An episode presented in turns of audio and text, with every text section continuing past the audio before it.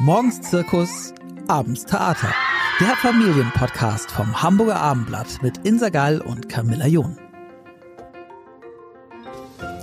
Herzlich willkommen zu einer neuen Folge des Podcasts. Heute geht es um ein bitteres Thema, nämlich die Scheidung. Bei mir ist Familienanwältin Rita Brockmann-Wiese. Herzlich willkommen. Guten Tag. Sie hat ein Buch geschrieben, das heißt Schluss, aus, vorbei, Ausrufungszeichen. Untertitel Wenn nur noch die Scheidung hilft. Auf den 176 Seiten schildert sie die Erlebnisse einer Familienanwältin, die 40 Jahre tätig war, hier in Hamburg viele Frauen und Männer beraten hat. Aber sie war nicht nur Anwältin, sondern auch Beobachterin und Zuhörerin und, wie sie selbst sagt, manchmal auch Seelsorgerin. Wir wissen ja, in den letzten 20 Jahren wurde von zwei geschlossenen Ehen eine wieder geschieden. Rita Brockmann-Wiese hat erlebt, was die Menschen mit ihrer einstigen Liebe machen und welche bizarren Blüten oft jahrelang aufgestauter Hass treibt, bis in die juristische Auseinandersetzung hinein. Ihr Buch handelt von erbitterten Rosenkriegen und oft auch vom Leid in menschlich, allzu menschlichen Geschichten, die allgemeinverständlich juristisch kommentiert werden. Sie gehen alle auf wahre Begebenheiten zurück, die sie erlebt haben, aber sie haben die so verfremdet mit Namen und Umständen, dass die Menschen äh, nicht wiederzuerkennen sind natürlich. Liebe Frau Brockmann-Wiese, was war denn Ihr skurrilster Fall? Es gibt eine Reihe von skurrilen Fällen. Sehr skurril fand ich den Fall von Gina, das ist ein, ein Terrier, der von zwei äh, schwulen Paaren, äh, pa Partnern äh, jeweils für sich beansprucht wurde.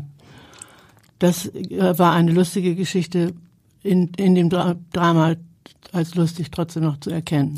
Und wie ist das ausgegangen? Also die hatten gemeinsam sich wahrscheinlich einen Hund angeschafft und dann haben sie den nicht hergeben wollen. Jeder wollte ihn haben, wie es sonst mit Kindern ist. Der Hund war Kindersatz und die Dynamik in der, in der Auseinandersetzung war genauso stark, wie wenn man um ein Kind kämpft. Es ist ausgegangen so, dass sie ein sogenanntes Wechselmodell vereinbart haben. Jeder hat eine Woche den Hund gehabt. Ach Quatsch, wie bei Kindern also auch. Ja. Ganz modern. Und der arme Hund war etwas durcheinander vermutlich. Der arme Hund war sehr stabil. Hm. ähm, teils hatten sie ja auch Fälle aus ähm, eher begüterten Kreisen, äh, wie zum Beispiel bei Jan und Jürgen, wie sie sie nennen. Ja, das ist aber äh, die Frage, ob jemand begütert ist oder nicht, ändert nichts an seinen Bedürfnissen im Rahmen der Trennung und Scheidung. Das ist ja immer eine Lebenskrise, auch wenn man weiß, dass jede zweite Ehe geschieden wird. Wenn man selber dann dran ist, dann äh, nimmt einem das den Boden unter den Füßen weg. Und wie war das bei Jan und äh, Jürgen? Bei Jan und Jürgen war das so, dass Jürgen das Schlitzohr war. Der hatte sich abgesetzt nach äh, Südamerika, weil er das Steuervergehen begangen hatte und hatte vorher eine Frau geschwängert, die äh, dann eine Beziehung zu seinem Bruder, zu seinem jüngeren Bruder eingegangen ist. Oha. Das gibt also, Sie, Sie sehen, es gibt nichts Menschliches, was uns fremd ist im Familienrecht. Ähm, worum wird denn am meisten gestritten nach Ihrer Erfahrung? Ist das Geld oder Kinder oder geht es da um verletzte, verletzte Gefühle und Eitelkeit? Kränkung ist immer ein wichtiges Thema und Gesichtswahrung in den Auseinandersetzungen. Ich glaube schon, dass am meisten über Kinder gestritten wird. Und Mehr als über Geld. Ja, und dass Kinder äh, den, die, die Interessen der Kinder leicht aus dem Blickfeld geraten, weil man die eigene Kränkung mit einarbeitet in die Auseinandersetzung. Also statt, äh, wie man es eigentlich sollte und sich vielleicht auch vornimmt, das Beste für das Kind oder die Kinder zu erreichen, werden die so ein bisschen auch als Druckmittel benutzt manchmal, oder? Sehen Sie, wir haben juristisch nur einen Begriff, wenn wir, wenn wir entscheiden müssen, wo die Kinder hin sollen. Das ist das sogenannte Kindeswohl. Und jeder ihr äh, Elternteil nimmt für sich in Anspruch, das Beste für das Kind zu wollen. Und übersieht manchmal dabei, dass das eigene Interesse nicht identisch ist mit dem Kinderinteresse. Und da geht es manchmal eben tatsächlich auch um Verletzungen. Ne? Geht es um sehr viel für eigene Kränkungen und das sollte man aufarbeiten und versuchen, den Kindern gerecht zu werden. Aber aufarbeiten und, möglichst nicht im Rahmen der Scheidung, sondern ähm, durch die Psychotherapie. Mhm. Ähm, was würden Sie denn sagen aus Ihrer Erfahrung aus vier Jahrzehnten? Äh, wann lohnt es sich, um eine Ehe zu kämpfen und wann nicht? Eigentlich lohnt es sich immer, um eine Ehe zu kämpfen. Die Frage ist nur, ob man erfolgreich kämpfen kann. Das hängt natürlich davon ab, dass es Ungleichzeitigkeiten im Trennungsprozess gibt. Jemand hat vielleicht schon ein Jahr sich äh, bei weiter bestehende Haushaltsgemeinschaft getrennt innerlich und das muss der andere dann nachvollziehen. Es ist nicht so, dass äh, man sagen kann, dass alle Paare gleichzeitig zu der äh, zu dem Trennungsentschluss kommen. Und bei Kindern ist es so, dass Kinder ja immer leiden durch eine Trennung. Man hat, es gibt Untersuchungen aus Amerika, dass selbst erwachsene Kinder leiden, wenn Eltern sich trennen. Das liegt einfach daran, dass es viel Vertrauen in die eigene Familie gibt und dass die Sicherheit gefährdet ist. Kinder fühlen sich unsicher und fühlen sich bindungs bindungslos. Das ist sehr gefährlich für die Kinder. Und das sollte man, wie sollte man damit umgehen? Also möglichst vielleicht sich selbst beraten lassen oder Hilfe holen oder eine Mediation oder was hilft da? Alles, was, was äh, ist zielführend. Man kann manchen Paaren, die sich artikulieren können und ihre eigenen Interessen vertreten können, sehr zu einer Mediation raten. Und andere wiederum benötigen Vierergespräche mit anderen Anwälten oder äh, tatsächlich auch das Gericht. Das ist ja so, ähm, dass Beziehungen sich sehr verändern, wenn Kinder kommen. Also man verliebt sich, vielleicht heiratet man äh, und dann kriegt man das erste Kind und das ist meistens ja noch ein sehr freudiges Ereignis für die meisten Paare, wenn sie Eltern werden. Aber doch ändert das ja alles. mal die jungen Väter, wenn die sechs Wochen die Kinder nachts betreut haben. Hm. Das ist einfach sehr anstrengend, Kinder zu kriegen. Und eine Ehe verändert sich massiv durch Kinderbetreuung. Da habe ich äh, einen, äh, einen Aufsatz, eine, Kurzgeschichte in meinem Buch, das äh, davon spricht, wie ein modernes Ehepaar sich Gedanken gemacht hat durch einen Ehevertrag und festgelegt hat, dass man gemeinsam die Kinder großziehen will. Äh, das kommt dann aber so, dass der Vater Karriere macht und die Mutter zu Hause bleibt. Und nach zehn Jahren ist dann die Trennung angesagt und äh, es ist klar, dass die Frau nichts mehr von ihm zu erwarten hat und keine eigene Karriere mehr machen kann. Es führt einfach dazu, dass äh, insbesondere auf Seiten der Frauen, die ja meistens diejenigen sind, die zu Hause bleiben, dass äh, die sich sehr ungerecht behandelt fühlen. Sagen Sie, wie finden Sie eigentlich dieses, ich sage jetzt mal neue Scheidungsrecht, aber ist es gar nicht so neu, das ist vielleicht bummelig auch schon 10, 15 Jahre alt, dass es so eine grundsätzliche Veränderung gegeben hat, dass Frauen nach der, also dass, dass die weniger berufstätigen Partner, meistens wahrscheinlich die Frauen, äh, weniger Geld zu erwarten haben oder nicht so lange unterstützt werden vom anderen Partner. Ähm, das hat ja vor allem für Frauen eine große Änderung bedeutet. Das sollte darauf hinwirken, dass Frauen auch es war immer von der Chefarztgattin die Rede, die, die äh, den lieben langen Tag nichts macht. Einmal Chefarztgattin, immer Chefarztgattin. Genau, und ihr Leben lang ausgesorgt hat, wenn sie einige Jahre mit einem Chefarzt verheiratet war. Aber es hat ja viele andere Frauen auch getroffen, äh, die eben für die Kinder vielleicht ein bisschen äh, zurückgesteckt haben und Teilzeit gearbeitet haben, aber dann doch auch nur absehbar finanziell unterstützt werden von dem Partner. Wie fanden Sie das eigentlich? Wie haben Sie das bewertet? Ich fand es äh, zweischneidig. Das ist ein sehr vielschichtiges Thema, weil der Staat hat festgestellt, dass die ganzen gut ausgebildeten Frauen, die ja bessere Hochschulabschlüsse haben als die Männer, dass die zu Hause bleiben und diese Ressource verdorrt und nicht mehr nach zehn Jahren sich entwertet hat. Wenn sie nach zehn Jahren bei der heutigen Arbeitswelt wieder zurück in den Beruf wollen, dann fangen sie nicht wieder da an, wo sie aufgehört haben. Das ist das eine. Das sollten also Anreize geschaffen werden um die Frauen weg vom Herd zu kriegen, äh, hin in die Berufstätigkeit. Das funktioniert aber nur, wenn es eine entsprechende Infrastruktur gibt. Also wenn es Kita-Plätze gibt, äh, die gibt es schon, schon viel mehr als vor zehn Jahren. Aber Sie haben gesehen bei der Pandemie, dass bei Schulschließungen und Kitaschließungen die Eltern sehr auf sich zurückgeworfen sind. Und äh, da ist äh, der Kern eigentlich der, der meiner Kritik an dieser Unterhaltsrechtsreform, dass man die öffentlich-rechtlichen Voraussetzungen nicht dafür schafft, dass diese wirk wirksam und sinnvoll werden kann. Ansonsten war es natürlich tatsächlich ein erheblicher Einschnitt. Einmal Chefarztgattin, immer Chefarztgattin gibt es seitdem nicht mehr.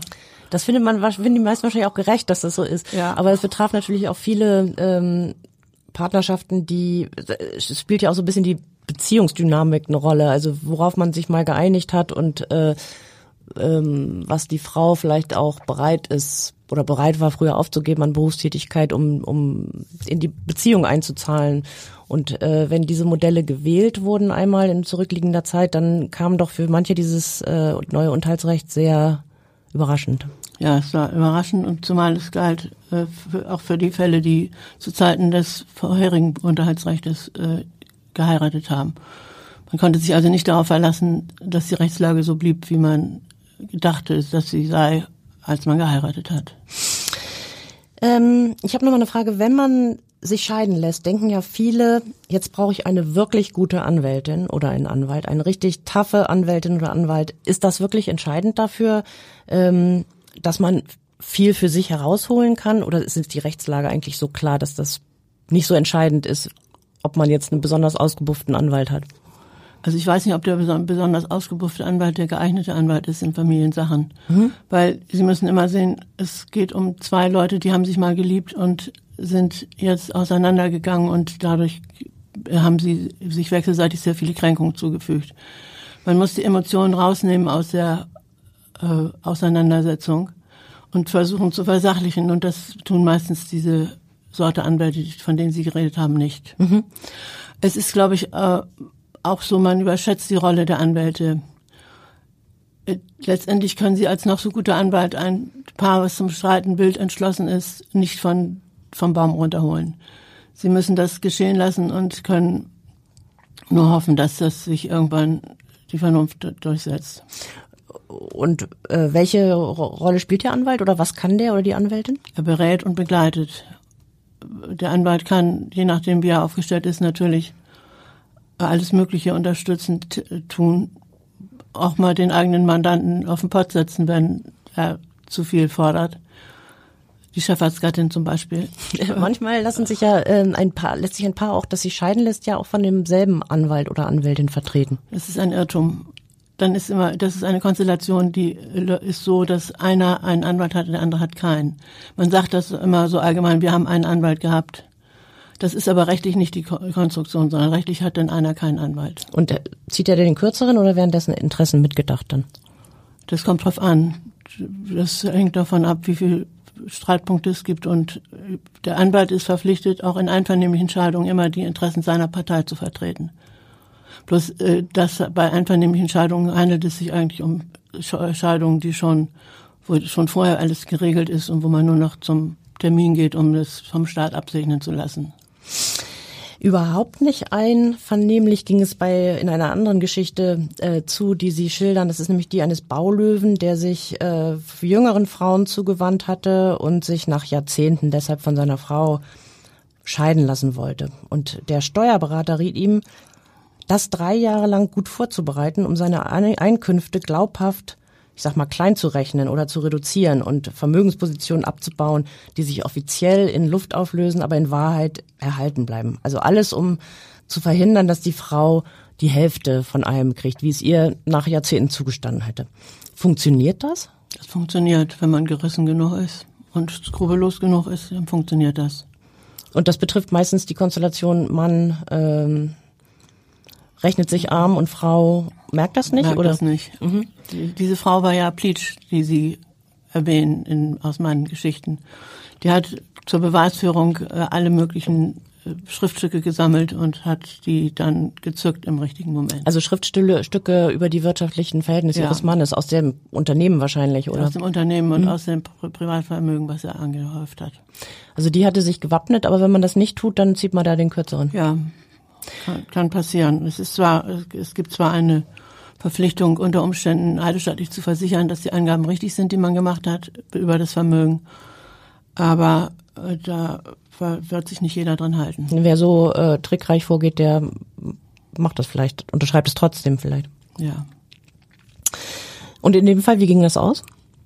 Das ging so aus, dass die Frau äh, die ganzen Materialien über die Vermögenssituation des Mannes hatte in einem Schließfach gebunkert hatte und am richtigen Moment, nämlich bei einer gemeinsamen Verhandlung mit zwei Anwälten, hat sie die Papiere gezückt und da war, wurde er ganz klein und fing an, sie zu siezen.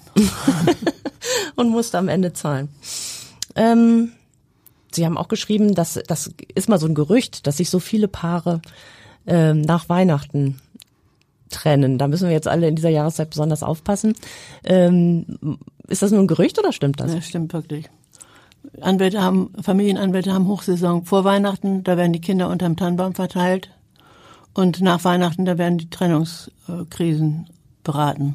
Was meinen Sie mit äh, die Kinder unterm Tannenbaum verteilt? Ja, ganz typischer Streitpunkt zwischen Eltern, äh, die sich trennen, ist, wo leben die, wo sind die Kinder am Heiligabend? Oha.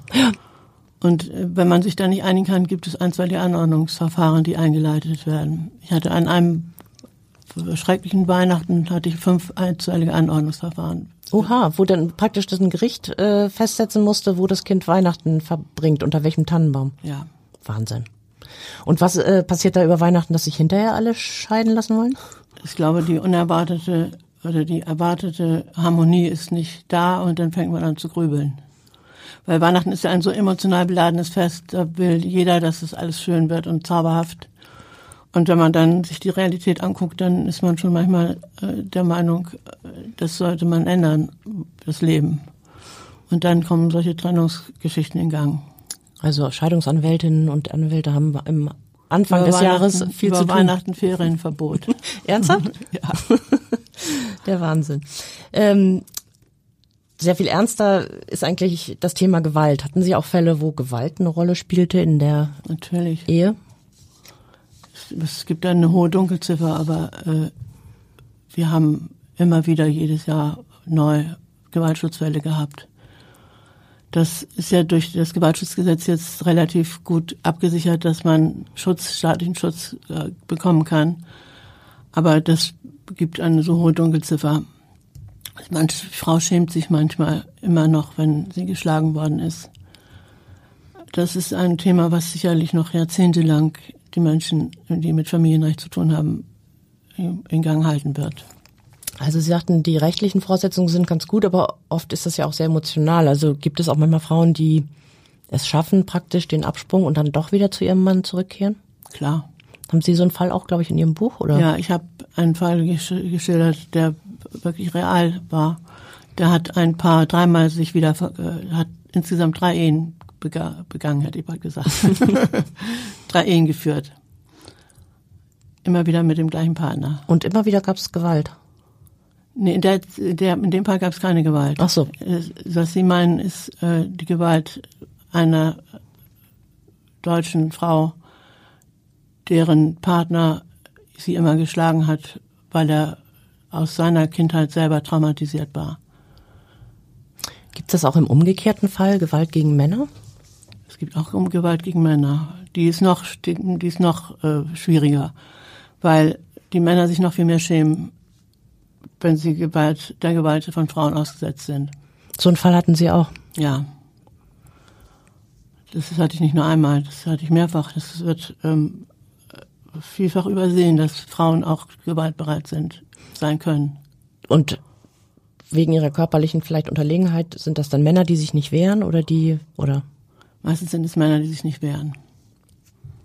Wahnsinn, aber das ist bestimmt noch schwieriger aufzudecken.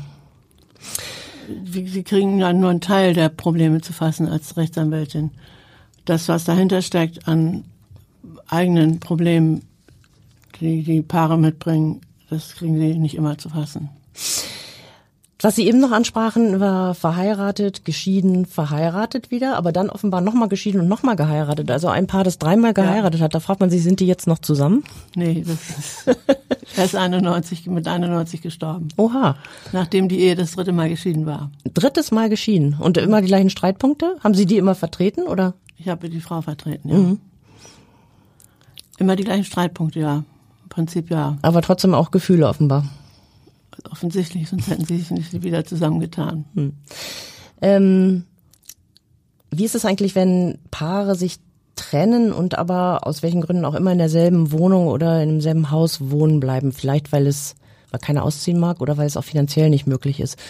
Ist das besonders schwierig oder gibt es da rechtliche auch genaue Absicherungen und Vorgaben, wie das zu laufen hat? Es kommt ja darauf an, wie die rechtliche Situation bezüglich des Hauses ist. Wenn die gemeinschaftliches Eigentum haben, dann sind sie erstmal gleichberechtigt und dann würde man vernünftigerweise die Nutzung der Wohnung oder des Hauses demjenigen überlassen, der die Kinder betreut. Das geht aber nicht äh, häufig nicht von Anfang an, sondern es wird darum gestritten, weil die Kinder, die Kinder hängen ja an der Wohnung. Also auch die elterliche Sorge hängt teilweise an der Frage, wo die Kinder wohnen, ob sie Kontinuität erfahren. Und ähm, die Krux bei diesen Auseinandersetzungen ist, dass man meistens so, so hinkommt, dass einer, ein Ehepartner die Wohnung gar nicht halten kann. Mhm.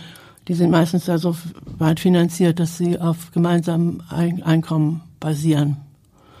Dann muss entweder die Wohnung verkauft werden oder es muss jemand mit reingenommen werden. Das sind immer so schwierige existenzielle Fragen, die mit der Scheidung zusammenhängen, mit der Trennung und der Scheidung. Und es gibt kein Patentrezept. Man muss das in jedem Fall individuell prüfen, was sinnvoll ist und was nicht. Und dann muss man, muss man es auch durchsetzen. Weil es gibt ja zwei gleichberechtigte Personen, die beteiligt sind.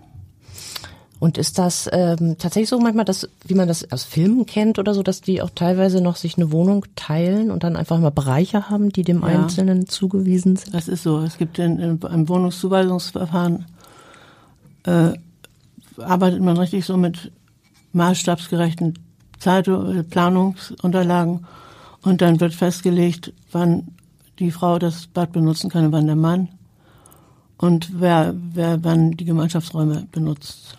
Oha, das ist aber wirklich das nicht leicht. Hardcore, ja. ja.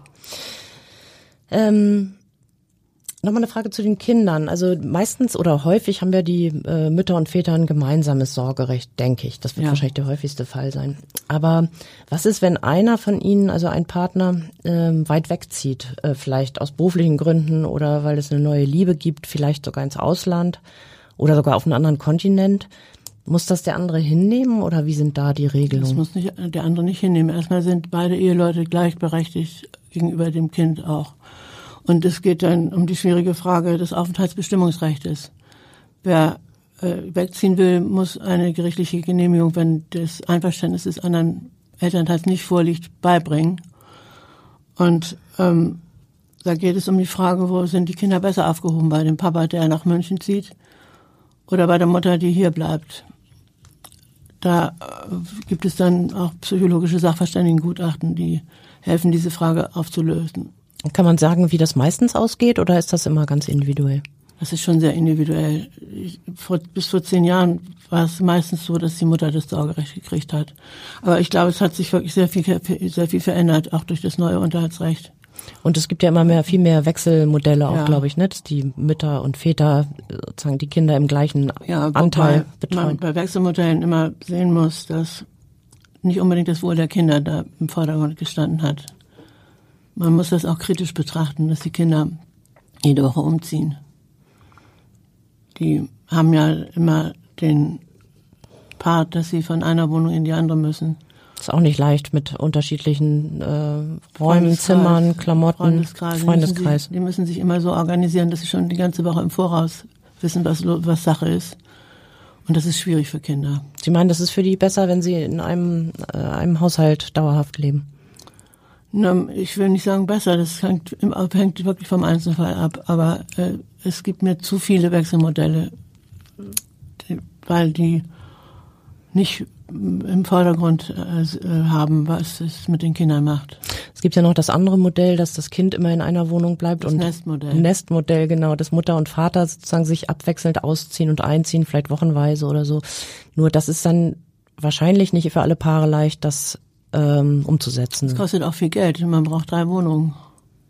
Ein, eine Wohnung für den Vater, eine Wohnung für die Mutter und eine Wohnung für die Kinder. Hm, kann sich nicht jeder leisten. Kann sich nicht jeder leisten und ich finde, es ist auch eine künstliche Welt.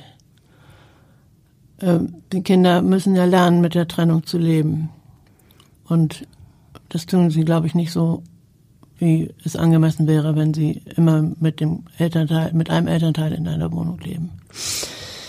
Sagen Sie, nach all den Scheidungen, sind Sie denn noch glücklich verheiratet? Ich bin noch verheiratet und auch glücklich. Und was ist das Rezept? Haben Sie daraus lernen können aus Ihrer äh, Anwaltschaft? Ich habe spaßeshalber äh, häufiger gesagt, äh, die Tatsache, dass ich immer noch verheiratet bin, ist meiner beruflichen Sicht der Dinge zuzurechnen. Weil Sie wissen, wie gruselig das ist. Ich weiß, wie gruselig das ist. Nein, aber ich, als Rezept, es gibt, es gibt kein Rezept, außer dass man Respekt vor dem anderen haben sollte und das Anderssein des Partners akzeptieren sollte und nicht immer versuchen sollte, ihn zu ändern. Schwer genug, du weißt das aus eigener Erfahrung, aber es ist ganz hilfreich. Es hilft. Das waren sehr gute letzte Worte. Vielen, vielen Dank. Bitte sehr.